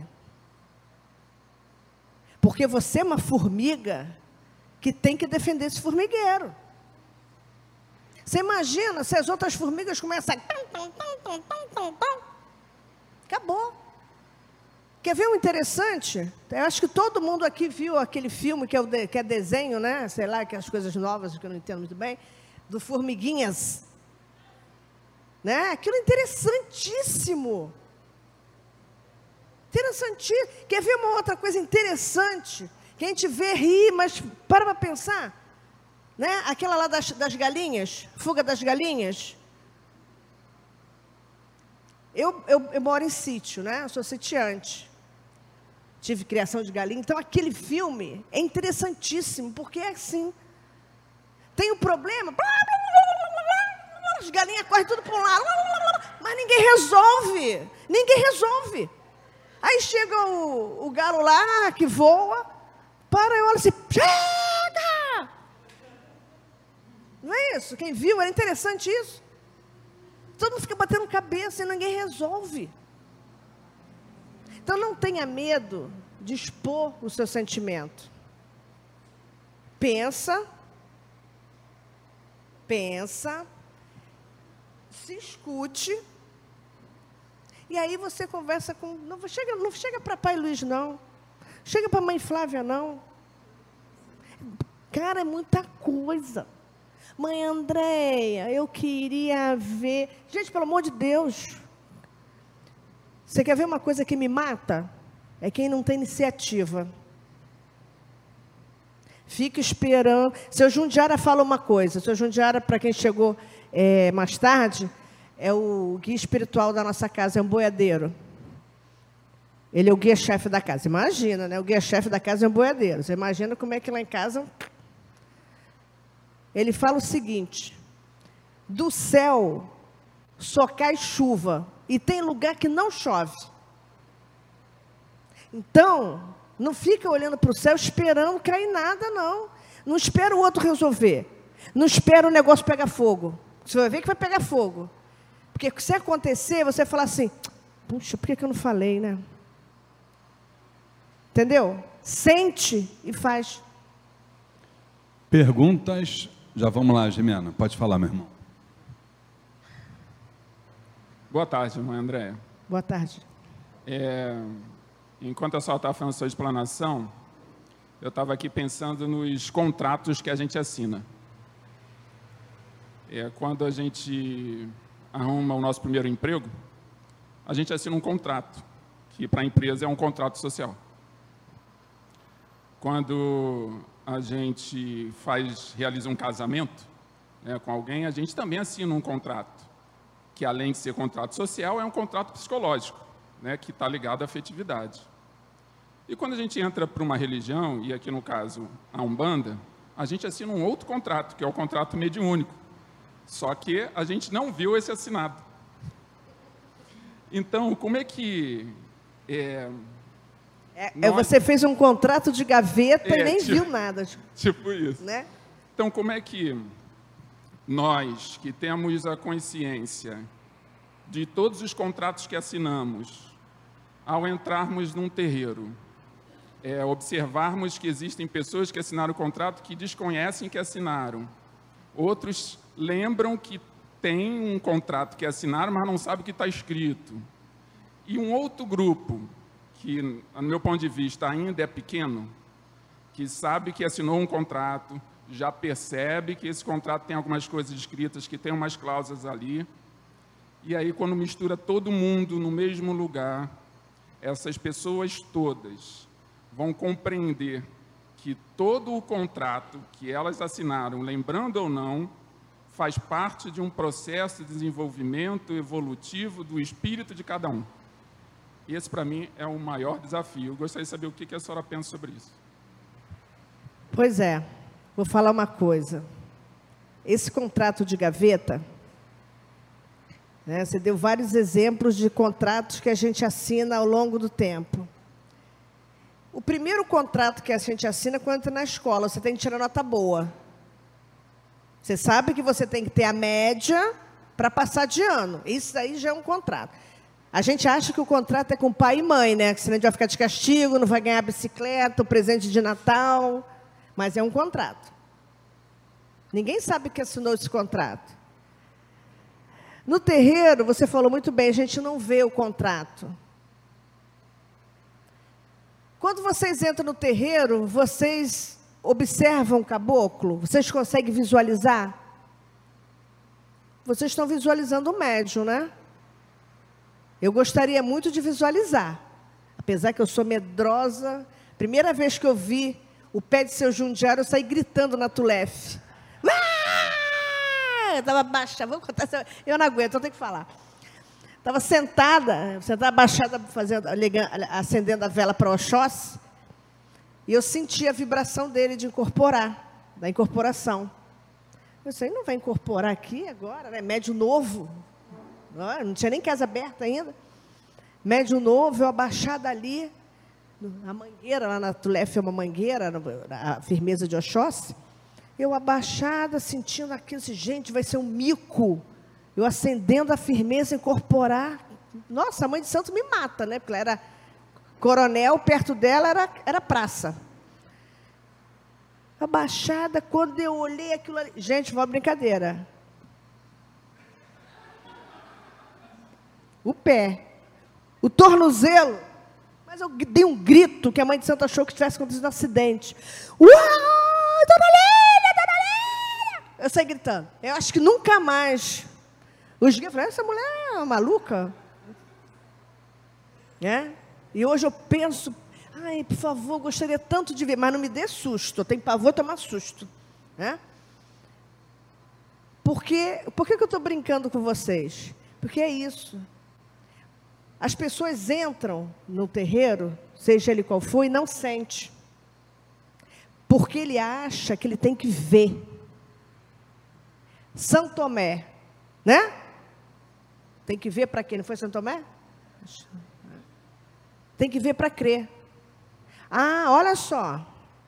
Eu botei roupa e a meu equilíbrio espiritual vai melhorar tudo que eu falei aqui atrás. Eu não assinei o contrato. Mas se o pai Luiz e a mãe Flávia, nas palestras, colocam lá que a luzinha da cortal vai me equilibrar. Que, não me equilibrou? Você falou bem, não está no contrato. Mas você sentiu? O contrato é esse sentimento. E esse é um dos maiores desafios para um dirigente espiritual fazer com que você consiga ler esse contrato. Porque é difícil. É muito difícil ler o contrato. Porque o que eu aceito no contrato, por isso que eu estou aqui, né? a mãe Flávia está aqui, pai Luiz está aqui, eles aceitaram o contrato de olhos fechados, eu garanto. Eu garanto. Nossa, é muita pedra. Ah, mas eu vou em frente. Contei aqui para vocês, a casa em 2002 praticamente fechou. Mas meu contrato com o senhor Jundiara era um. E aí eu vou falar outra vez. Se vocês não sentirem a Umbanda, não tem contrato. Não vai ter contrato. Não adianta. Dia 21 nós fizemos uma festa de 21 anos da casa, né? 21, 21, foi interessante. Não tinha lugar para uma formiga. Uma formiga mesmo, dentro da casa. Chovia. Em 21 anos foi a primeira vez que choveu numa festa da Casa de Caboclo, de inauguração. Falei, gente, né? o que, que a gente vai fazer com tanta gente? As pessoas alegres. Ninguém foi lá para comer o cozido. Os amigos que foram, foram para abraçar seu jundiário, os caboclos que trabalham na casa. Eles leram o contrato, eles sentiram isso. Então, quando você fala assim, o que, que eu vou fazer? Você não tem que fazer nada. Você só mostra o caminho. Seu Jundiara, ele é bronco, como ele diz, mas ele é muito sábio. Ele fala o seguinte: você está seguindo um caminho de pedra. Tem uma pedreira ali na frente, você tem que chegar do outro lado. Você não consegue dar a volta. Então quebre ela. Não tenha medo, não, quebre. Tem uma passagem que ele fala que é a coisa mais linda, porque ele é boiadeiro, né? Ele só fala em cavalo. Boi, cavalo. Ele chama os filhos da casa de gado. Que o meu gado, o meu, ele não fala filhos, são os meus gados. Então ele tem uma história muito interessante. Eu acho linda essa história. Que tem o rio, lindo.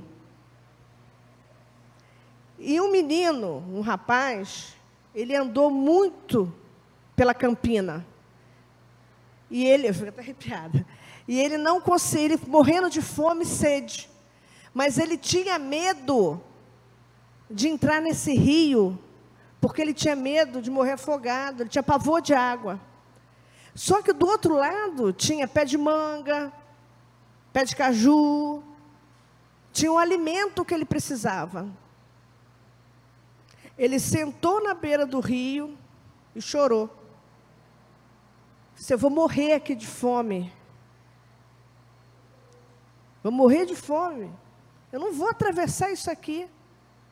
Quando ele já estava muito esgotado, muito exausto, já sem força nenhuma, passou um cavalo, toc, toc, toc, abaixou o pescoço, bebeu a água e atravessou o rio. O rio batia aqui, na canela. Ele, ele medrou. Ele não acreditou. Por que, que eu falo isso? Porque a gente tem que acreditar no outro. Faça a sua parte. Se ele não leu o contrato, Poxa, que pena, esse contrato é lindo. Eu quero levar esse contrato para o outro lado quando fizer minha passagem. Eu gostaria muito que quando eu chegasse do outro lado, chegasse com esse contrato e falasse assim, olha aqui, mãe Andréia, sua palestra no TEL foi muito bem. Foi bom. Olha, você fez a sua parte, fez uma. É uma. Nós somos uma formiga só. A gente não pode pegar e falar assim, eu, eu, esse formigueiro vai fazer tudo o que eu quero. Não vai fazer. Então, irmão, pega sua, o seu contrato, olhe para ele mentalmente e fala assim, eu estou fazendo a minha parte. O outro você ajuda. Se ele quiser atravessar o rio, ele vai atravessar. Se ele não quiser atravessar porque ele medrou, porque ele quer ver o contrato, ele tem que ver para crer, caminho dele. Mãe André, temos mais uma pergunta aqui da nossa irmã médium Jimena. Boa tarde, Andreia. Boa tarde, é, amor. Gratidão por estar aqui. E a minha pergunta é, é o seguinte, assim, é, além da fofoca, tem como uma luta, assim, é, porque não é todo mundo, mas sim é, muitas vezes há pessoas que têm o hábito de criticar, criticar os irmãos, criticar os dirigentes, critica tudo. Então, é, a minha postura tem sido a seguinte: de primeiro eu aconselho a pessoa para ela focar na missão dela. Né? Eu acredito que a pessoa tem que se questionar por que, que você está vestindo branco, por que, que você está indo no terreiro. Porque quando você foca no que você tem que fazer, por que, que você está ali, você para de enxergar defeitos, coisas erradas, né? E, e não se deixar levar por isso, porque às vezes a, a gente ou a pessoa pode se aproximar de uma forma como que quer desabafar alguma coisa, né? E assim, o que que você acha de, desse ponto de vista? Se isso tem a ver com a maturidade espiritual da pessoa, de consciência, né? Porque às vezes eu sinto assim como que às vezes tem como uma gira bloqueada, bem aqui, mas não tem muito claro o propósito de por que bem, aí por isso que perde o foco e às vezes eu vejo muito que a pessoa se perde no caminho, deixa de vir, fica desencantada, aí pelo mínimo, né, a pessoa bate o pé e sai da casa. Bom, primeiro porque isso é só um pouquinho nessa sua fala é, da fofoca, né, da pessoa que fala, fala, fala, fala tem uma, uma, uma, um item que eu coloquei, que é a gente se colocar no lugar do outro. Às vezes, as pessoas têm, quer falar, ela precisa falar. Tem pessoas que, enquanto ela não ficar falando, falando, falando, falando, falando, aí emocionalmente, aí eu vou falar enquanto psicóloga, às vezes a pessoa precisa falar porque ela não consegue se escutar. Né? Ela não quer ouvir, então ela tem que falar o tempo todo para não dar oportunidade do outro falar. Porque se der oportunidade do outro falar, o outro fala assim, fulana, mas gente, mas como você fala, hein? Eu não falo nada. Não, você já parou para ver como é que você fala? Isso é um toque. Outro toque é aquela coisa, sabe aquela brincadeira do telefone sem fio? A fofoca só existe porque o outro passou. Porque na hora que você ouve aquilo, acrescentou, não, morreu ali. Eu não vou passar para frente. Se você não passou para frente, morreu ali a fofoca, gente. Ah, mas o outro também gosta.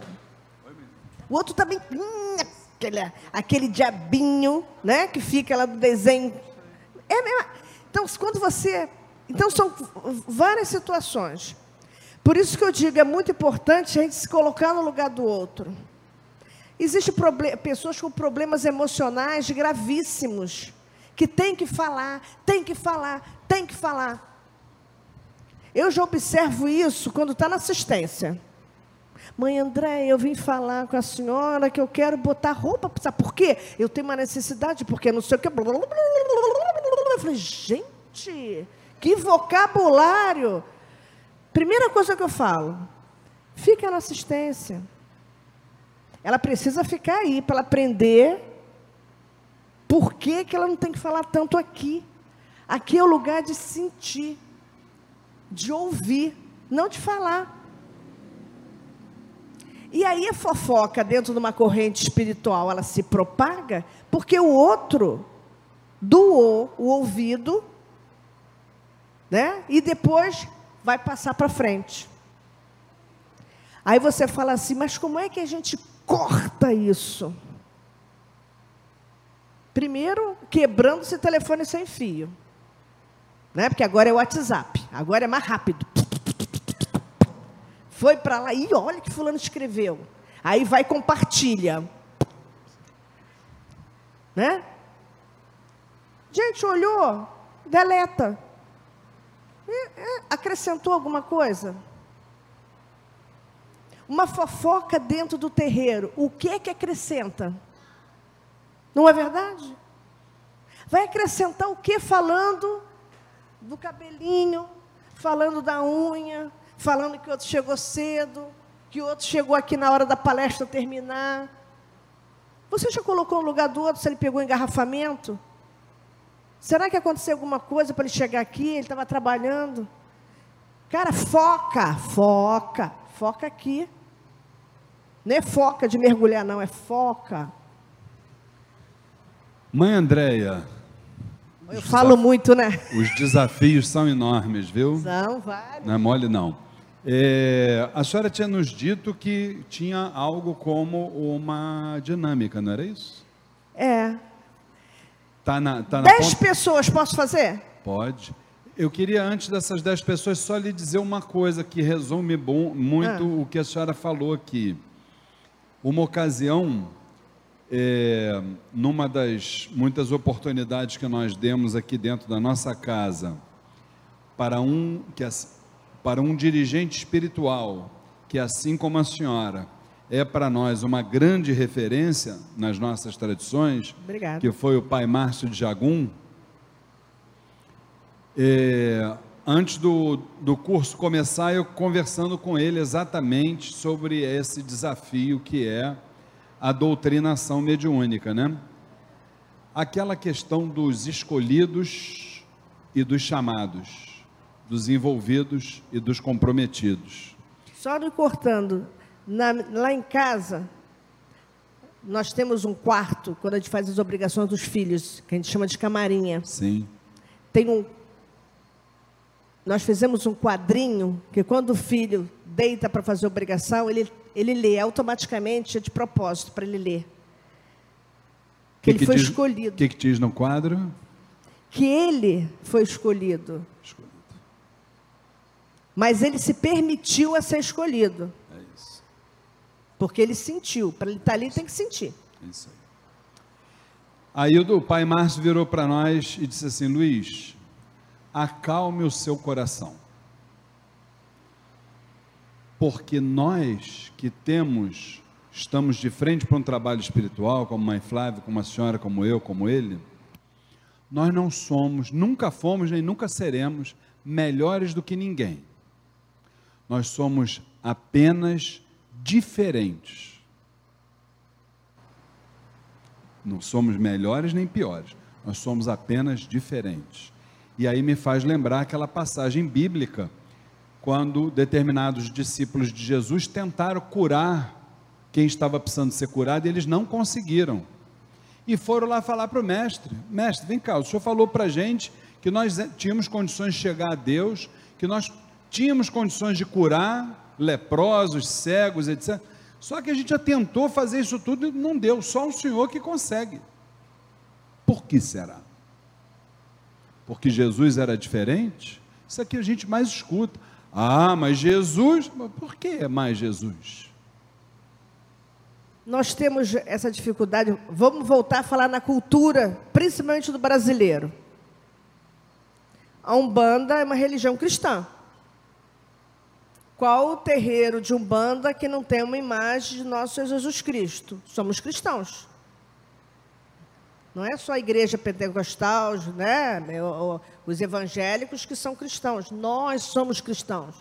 Então, quando fala, minha irmã, você não é cristão, eu sou. Quem falou que eu não sou? Olha a arrogância, só ele que é. Né?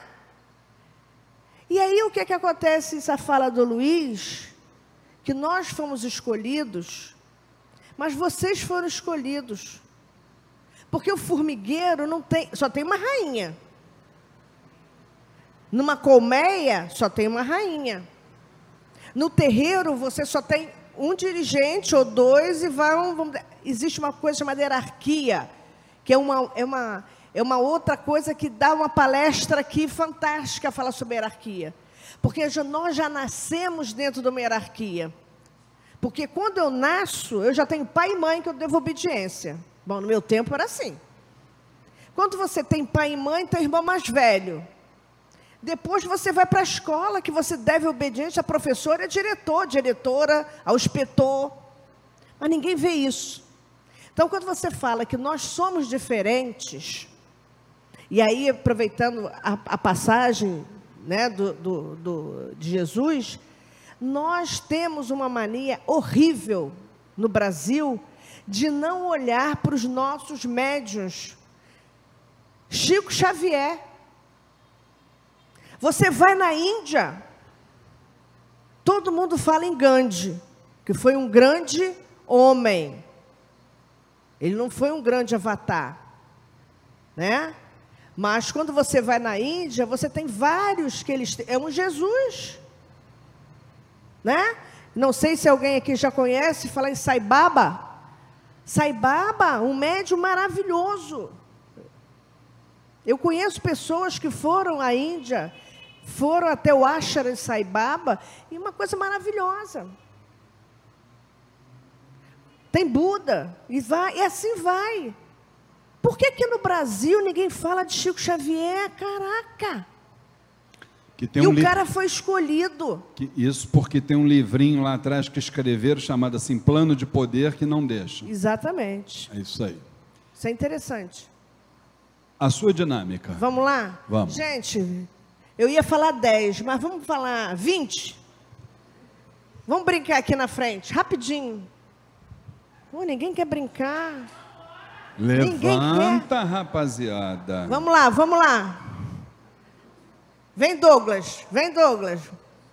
Você não vai falar, pô, filho de mãe André também não quer brincar?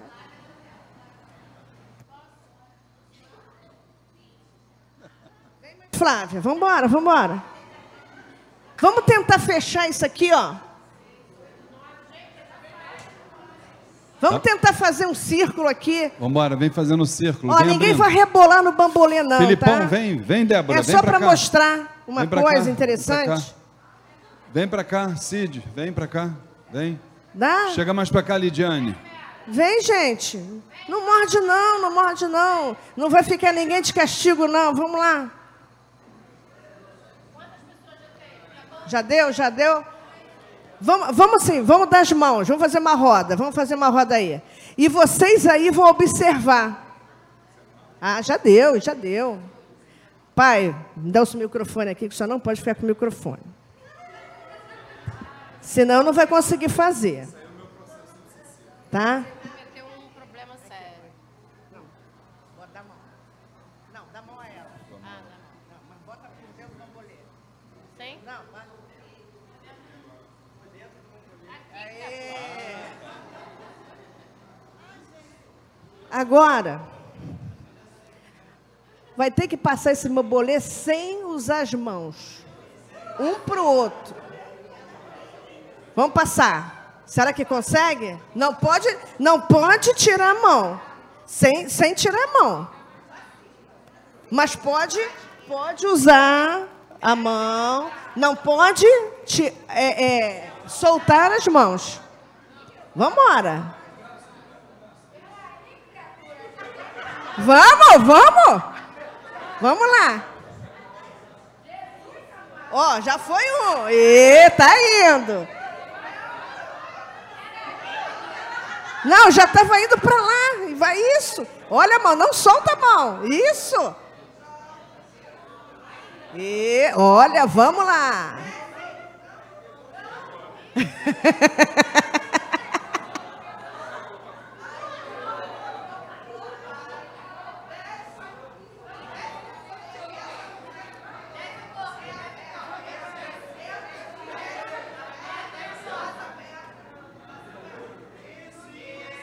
E... Vamos lá, vamos lá.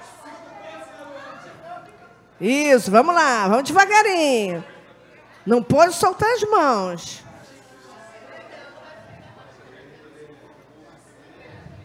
Sem soltar as mãos. Ih, rapaz, o grupo tá bom. Essas formigas são fantásticas. Olha.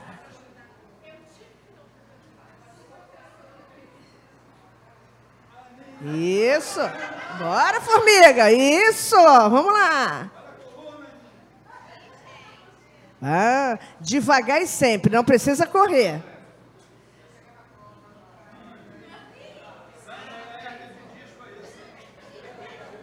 Ó, a Sandra queria fazer o bambolê, ó. E, opa, fala sério. E, oi, olha!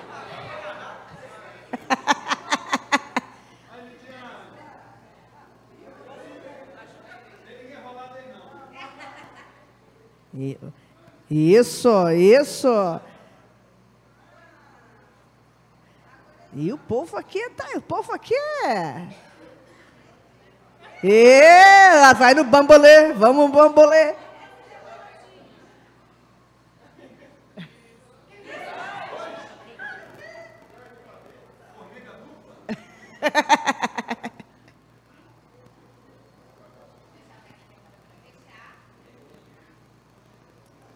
Opa! Olha os cabelos da Joelma.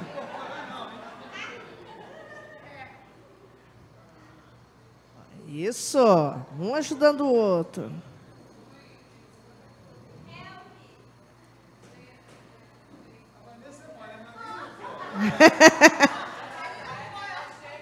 É jeito, é o jeito.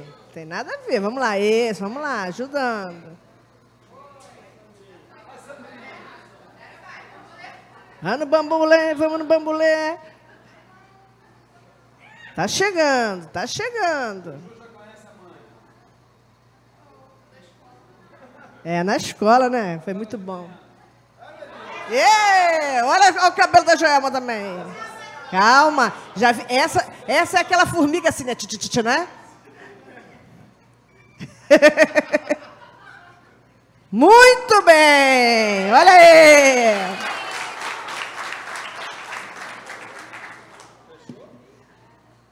Isso aqui é o quê?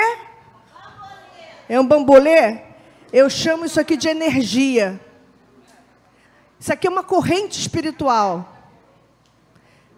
Quando a gente tem uma corrente única, não tem energia que quebre.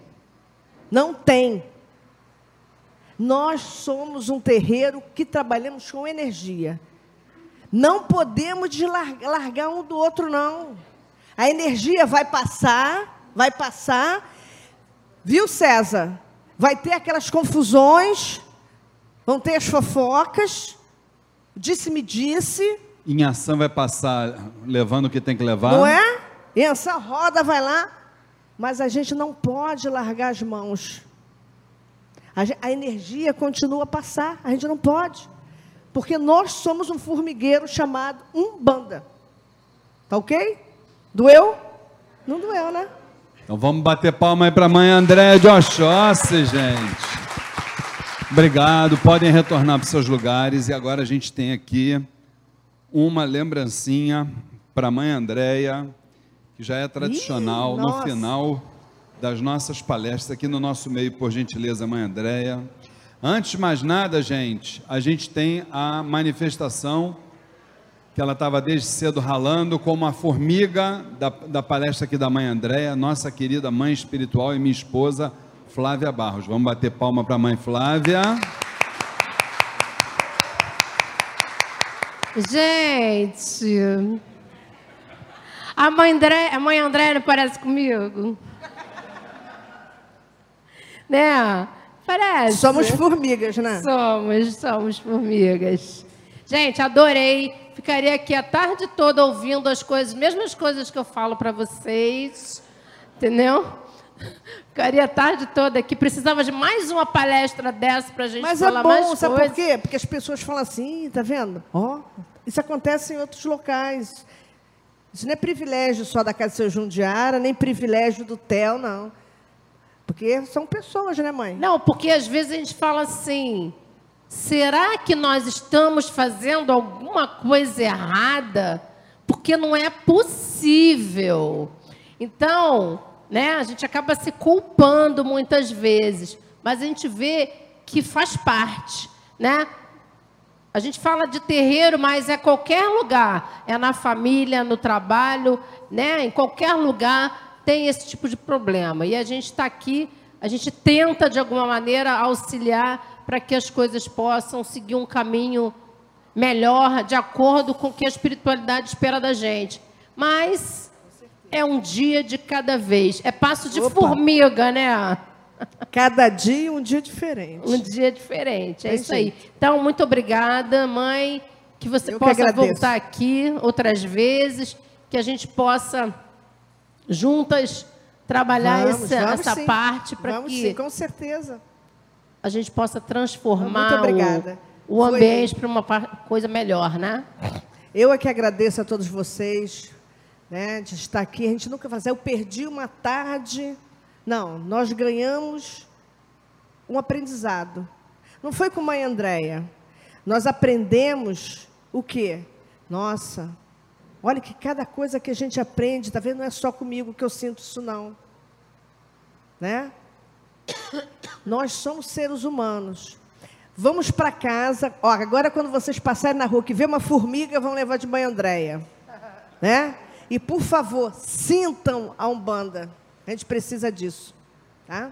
Bem, como sempre fazemos ao final das nossas palestras, entregamos aqui o certificado do Templo Estrela do Oriente, também em parceria com o curso Umbanda Sem Fronteiras, desmistificando a nossa fé.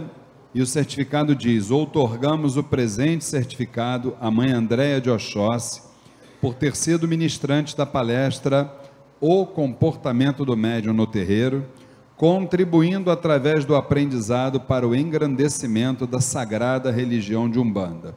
Rio de Janeiro, 5 de outubro de 2019, Flávia e Luiz Fernando Barros, dirigentes espirituais do Templo Estrela do Oriente.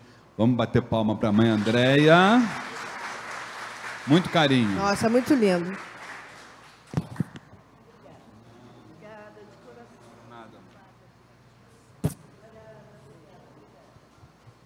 nossos irmãos do departamento de divulgação querem tirar uma foto aparecendo no certificado e nós três.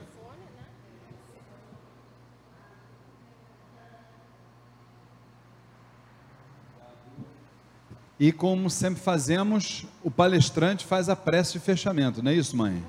Né? Então, meus irmãos, por gentileza, de pé, eu queria, antes da, da, da prece da mãe Andréia, lembrar a todos que a part... hoje, a partir das 18 horas, 6 horas da tarde, nós teremos a nossa já tradicional sessão de tratamento espiritual com a falange dos médicos do astral, com o povo do Oriente.